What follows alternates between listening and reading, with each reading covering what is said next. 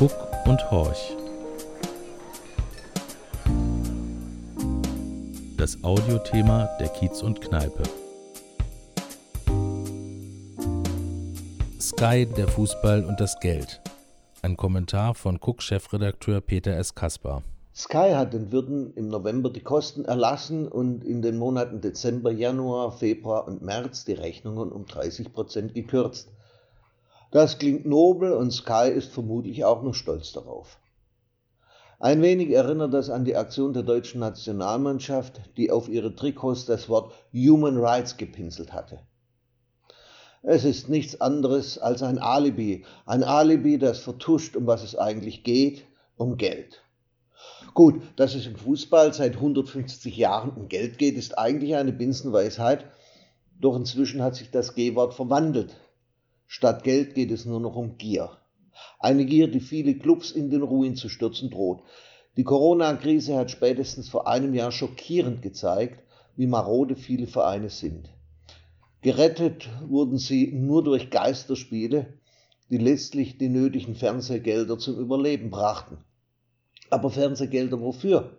Die Fans konnten ja nicht mehr in die Kneipen, um dort Fußball zu sehen. Wohl dem, der ein privates Kai-Abo hatte. Und dann, dann haben sich halt viele Fußballfans unter Missachtung jeder Hygiene- und Abstandsregeln in private Küchen und Wohnzimmer gedrängt, so wie es die Check24-Familie im Werbespot vor jeder Fußballübertragung vormacht. Alleine schon für diesen Spot sollten alle Sender, und da meine ich nicht nur Sky, mit lebenslangem Sendeverbot bestraft werden.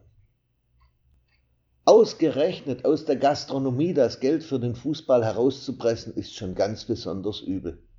Einerseits handelt es sich um eine der Branchen, die am schlimmsten von der Krise betroffen sind.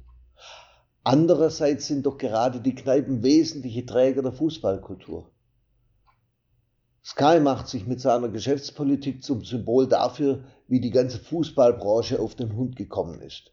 In Erinnerung ist noch, wie zum Beispiel die Profis von Hertha BSC mit den Hygienevorschriften umgegangen sind, wie Schalke als erste Sparmaßnahme die Fahrer der Jugendmannschaften entlassen hat oder die Ausraster der Bayern-Verantwortlichen nach dem Spiel in Berlin, als sie nicht rechtzeitig zur Club-WM nach Katar kamen.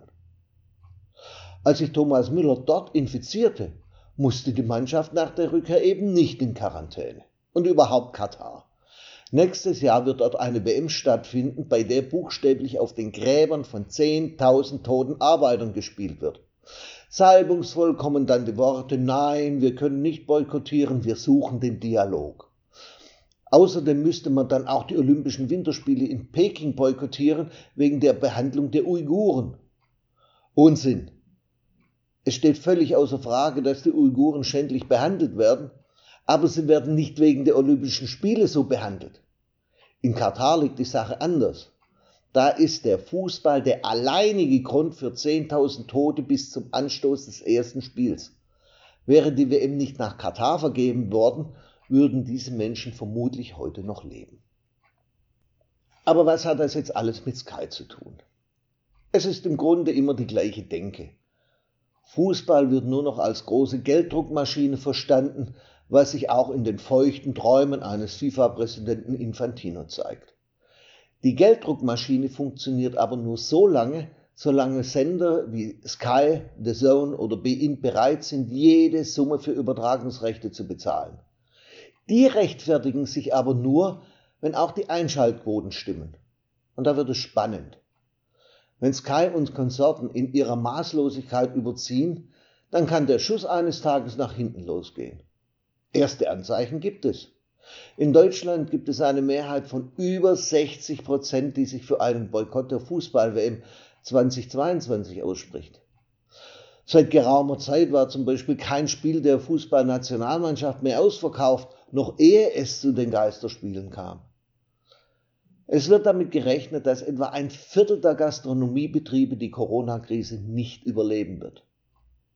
Wenn sich das auf die Sportsbars übertragen lässt, verliert Sky etwa 25% seines Umsatzes in diesem Bereich.